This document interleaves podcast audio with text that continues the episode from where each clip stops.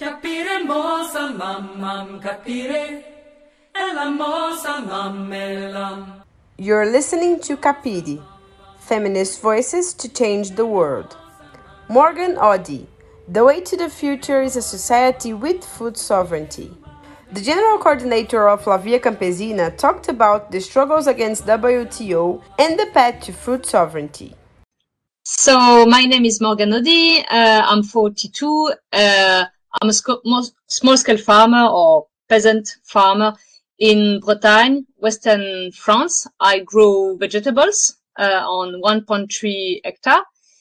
Um, and I've been active with uh, with Confédération Paysanne, the peasant organization here in France, for for more than 10 years and my father was already in it so actually it's been since since i'm born i know it and uh, and uh, particularly i've been quite active on the on the issue of uh, of land access to access to land uh, and uh, and now for for more than two years uh, so i've been involved at the european level and for a little bit less than one year um, in the international coordinating committee of La Via Campesina, and because we now host in France the um, the office of the International Operative Secretariat, then I became the general coordinator of La Via Campesina, and uh, yeah.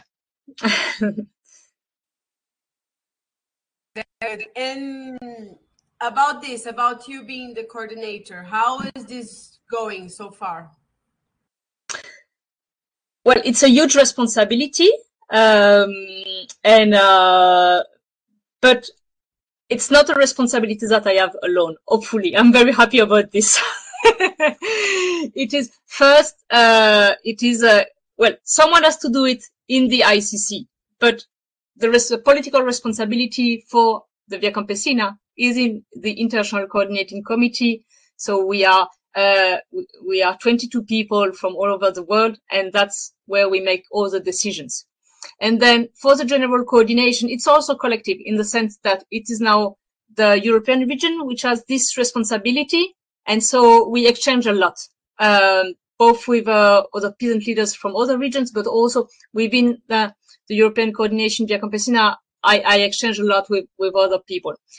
And, um, well, it's about doing the best of what we of what we can. Of course, the, um, it's huge because I'm I'm really convinced that the only hope in the future is in really building building a society on food sovereignty, uh, a, a, fair sharing of uh, of land, water, uh, about uh, and about deeply changing how we produce and how we share uh, what we produce in a way that uh, the people can can have decent life and living dignity. So, and in front of the huge challenges like biodiversity crisis, climate crisis, uh, wars and conflicts, um, I, I, I really feel that it is where still a little, there is still a little light but uh, it's very fragile in front of the huge disaster that uh, we that we see every day. Um. This year, 2022, mm-hmm. uh, was the celebration of 30 years of existence of La Via Campesina, uh, an organization focused on defending the rights and ways of life of peasants from all over the world. Uh, what this achievement thinking about all these years, what this achievement means, uh, and what are the contributions to social transformations La Via Campesina brought since its beginning? Hmm. Well, it's with La Via Campesina, it's the first time that peasant movement at the international level were able to really come together. So uh, this already, just the existence of La Via Campesina is a huge achievement. Uh, because well uh, peasants have been we, we have been working for uh, well 12,000 years and and uh, but but uh, to build a movement at the international level uh, it really requires a huge work huge work simply because we are most of the time the most humble people um, and not even recognized. I mean, in many countries, you're not recognized as a peasant. If you say what you do, you are a peasant. It's it's it's it's not really a job, and even for us, it's not really a job. But it's a way of living. It's a way of ensuring uh, the livelihood for ourselves, but also our communities. Um, so, so I, th- I think it's it's it's something very partic- particular, and I would say social movements, in the historically speaking, were built on the on the workers from the from the from the industry. The the it was uh, in the in the 19th century really the internationalism was built on on uh, on the working class, but not on the peasant, on the working class from the from the industry, on the how do you say in English? In French, it's proletariat. Yeah. So and and and that's not really where we stand. Well, it's it's still another thing, but we were quite uh, outside of this, even marginalized of this, and of this idea of uh, of the modernity. Uh, I think for from the bourgeois class up to the left, the the, the hope of a, of a good future was in the in the working class, but quite exclusive of the peasantry. Uh, and uh, and I think that we are right now, and we have been for at least 40 years in a crisis of this idea of modernity, mainly because of the environmental crisis. The, the idea that uh, we could uh, with the industrialization, they could be, uh, we could always produce more and con- consume more and, uh, and, and free ourselves from the work. I think that was the, the ideology from the 18th century till, and now it's, it's not working in the fact that, uh, we have, we have broken a relation with the nature. And then I think that's where La Via Campesina comes. Something very specific which brings together people from indigenous communities, people from uh, uh, and and and small scale farmers organization, and um, I find it very interesting that it's you know this um, La Via Campesina brings together like a quite, quite traditional left together with uh, um, movements like yeah ind- indigenous movement women's move- movement rural women's move- movement um, and we try to build something together which is uh, also, of course for social justice for a, for a kind of a, a revolution in this term but also with a new comprehension of what should be our relation with the nature. Um, and uh, which which is not this ideology of uh, of uh, modernity and and that was existing uh, in the early 20th century and and so so and and and it's not it's not that some people thought about the ideology of La Via Campesina one time and now it's set up. It's that I think the way that we we we do is a very peasant and feminist way. It's we we we define what we are by doing uh, and and we can adapt and it's it's changing little by little. Uh, and uh, we we try to be always very receptive to what's going on around us uh, and to adapt to this. And it's not something uh, rigid. Uh, it's it's it's always on the way trying to be very open to to each other and to what's happening and not not only intellectual also but also in the in the in the feeling in the in the touching in the uh, yeah. So you are the international co- coordination now but before you were from the coordination of europe and we want to know a little bit more about that. Within your region how La Via Campesina is organizing the struggles for the peasantry in Europe, and how the organization deals with North South uh, differences and with exploration in Europe. Mm. Um, so within the European coordination, Via Campesina, there are 31 member organizations. Uh, it's an extremely diverse region in terms of languages. Uh, I, I think in our member organization, people use maybe something like 15 different languages. Uh, so, so we need to put a huge effort into translation interpretation. Uh, but also a diversity of situation. I mean, maybe from outside, Europe is Western Europe, but that's not the reality of Europe. uh, there are countries like uh, Portugal, Greece, Ro Romania, Turkey, which really are part of Europe and, and where we have member organizations which are part of ECVC, uh, which are, yeah, quite poor countries. Uh, I think if you, well, similar to, to not richer than Brazil or Argentina or, or and, um, and also countries where there is really no, no power.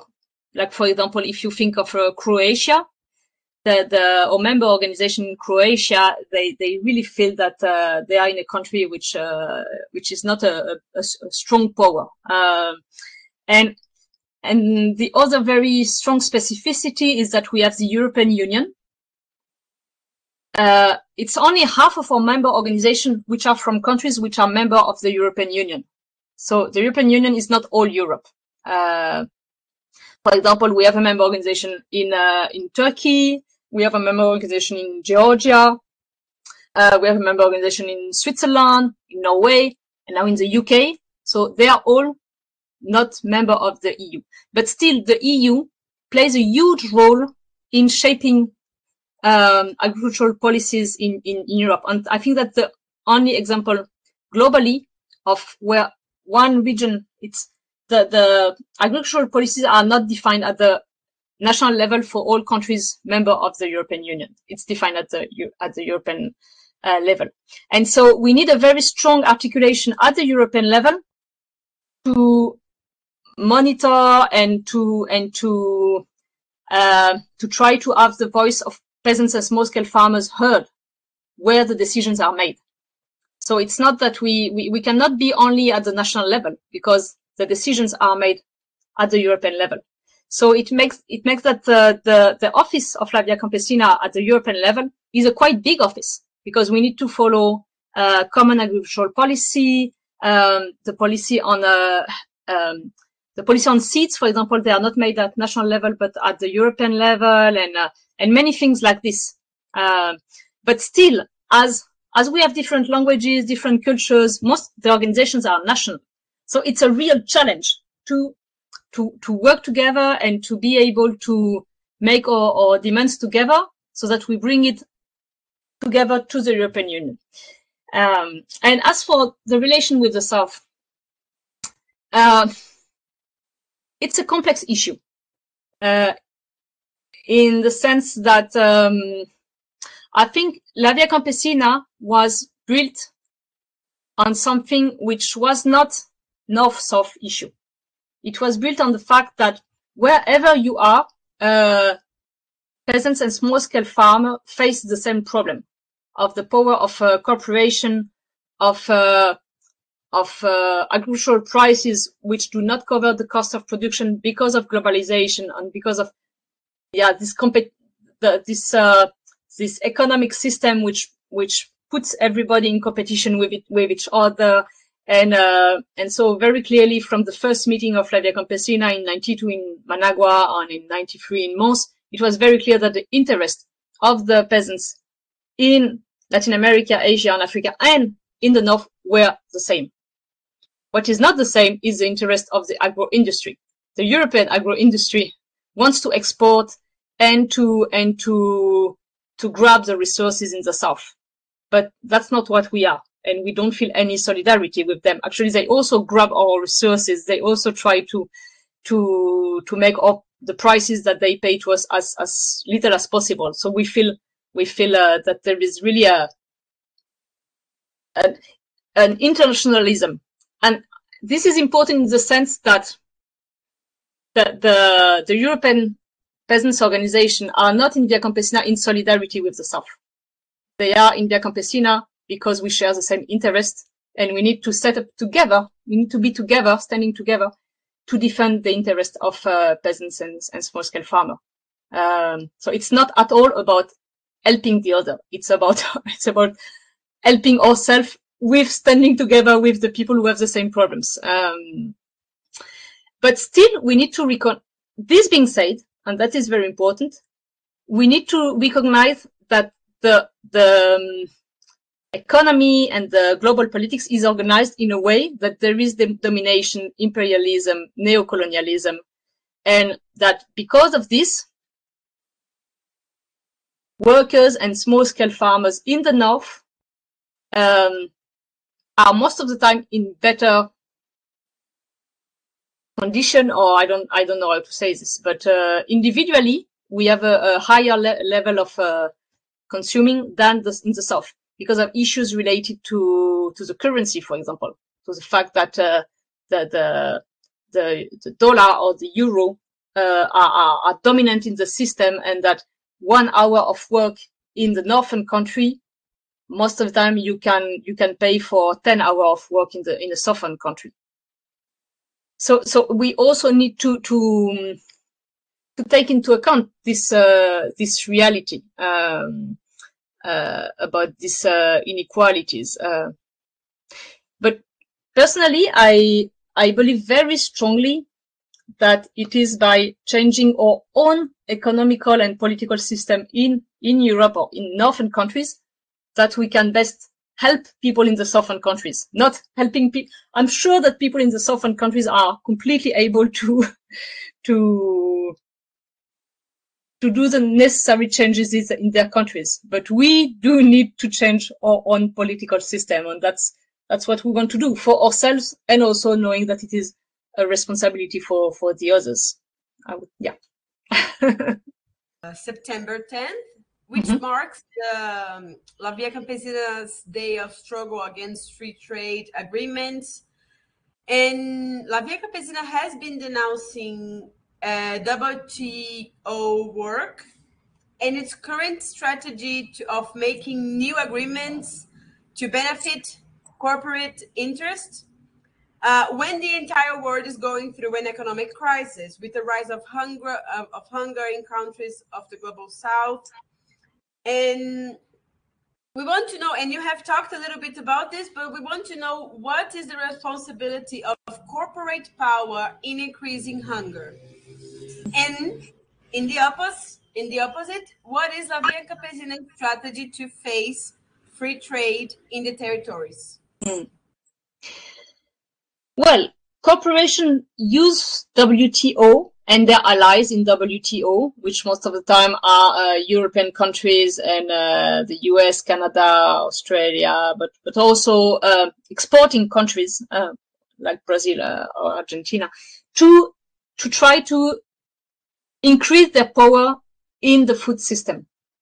Uh, currently, um, if you take, for example, the grain. 85% of the grain is produced and consumed in the same country. So it's only 15% of the grain which is traded internationally. Um, so, and corporation, they, what, what goes globally, they control it. They control it almost 100%.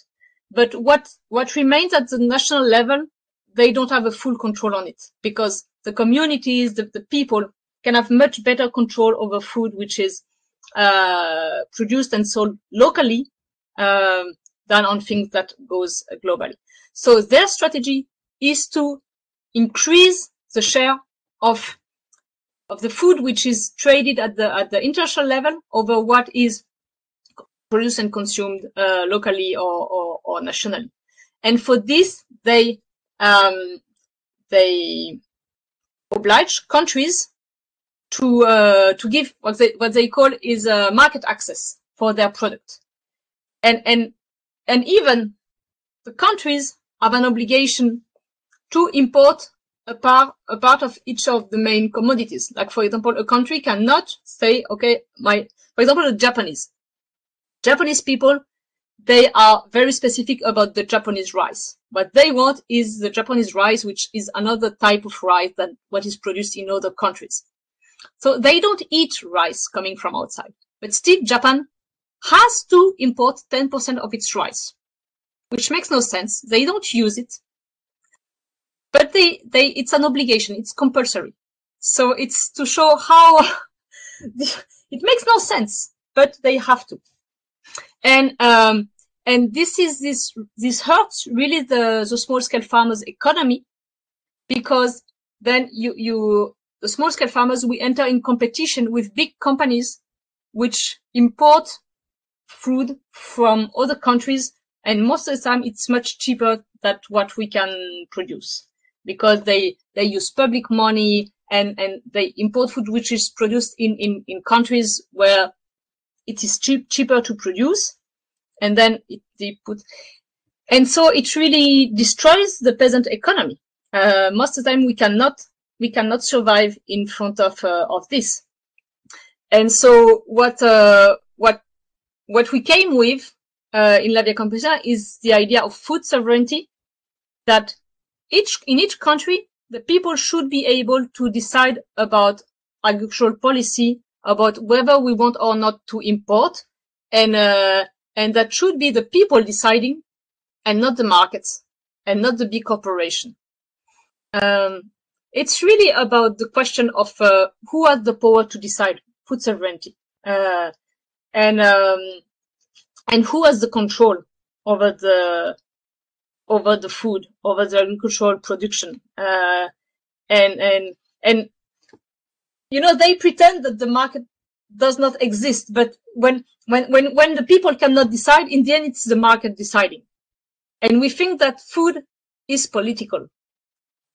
And so we want to be able to, to discuss these issues and to decide on it. Uh, and, uh, and, and that the, each, in each country that the people have the right to to make any kind of decision to control their food.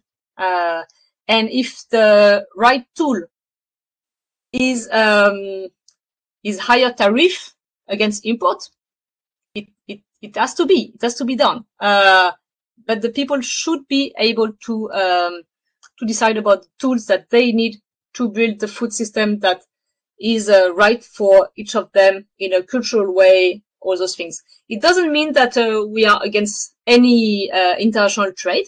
I mean, most of the people I think in the world are very happy to be able to to eat some things that come from outside. In Europe, we are very happy to be able to have some coffee and chocolate. I think. um, but then it needs to be organized in a way that doesn't hurt the, the countries and the and the and the and the, the small scale producers. And it could, if just another international framework was built.